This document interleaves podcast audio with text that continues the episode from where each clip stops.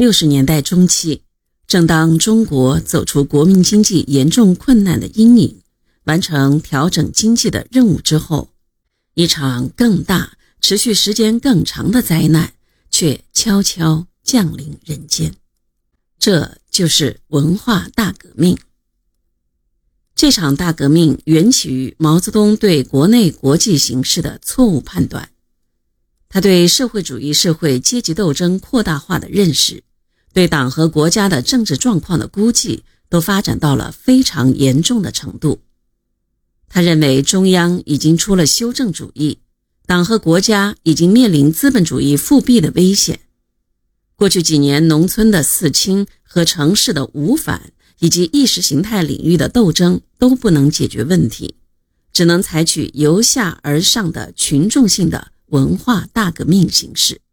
才能把被走资派夺去的权利夺回来。事实证明，这场历时十年的文化大革命，非但没有解决这些所谓的问题，相反，为那些对他的错误主张结成支持而实际上别有用心的人的活动，造成了绝好的机会。林彪就是这种别有用心的人中的主要一员，另一个是江青。文化大革命的导火线是评新编历史剧《海瑞罢官》，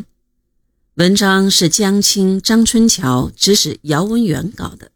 矛头直指海瑞罢官作者北京市副市长吴晗和北京市委。文章在一九六五年十一月十日发表后，北京等地的报纸不予转载，本来这是很正常的，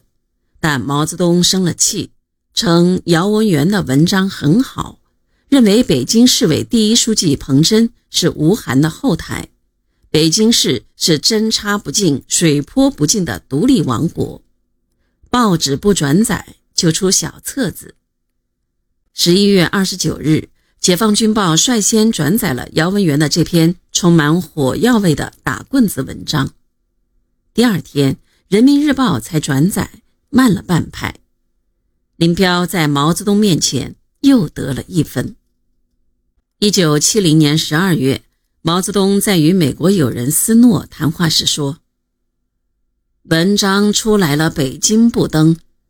我那时候在上海，我说出小册子，看他们怎么办。北京只有一家登了，《解放军报》，《人民日报》《北京日报》不登。”后头全国各地各省市都转载了，只有一个省没有登，就是我那个省湖南。林彪曾说：“搞革命要靠枪杆子和笔杆子，有了这两杆子，才能取得胜利。”林彪自知自己只有枪杆子，是丘巴，没有笔杆子；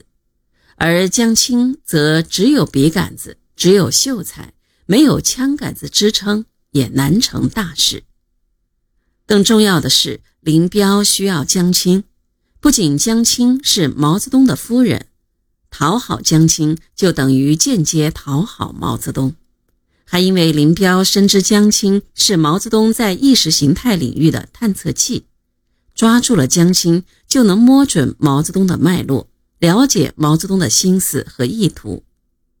江青需要林彪，是他知道林彪是这几年来毛泽东最信任的红人，拉住了林彪，也就有了军队这个靠山。各有所需，各有所求，于是，一拍即合，相互利用，演成了后来文化大革命的一幕幕悲喜剧。这头一出剧，就是林彪同志委托江青同志召开的部队文艺工作座谈会。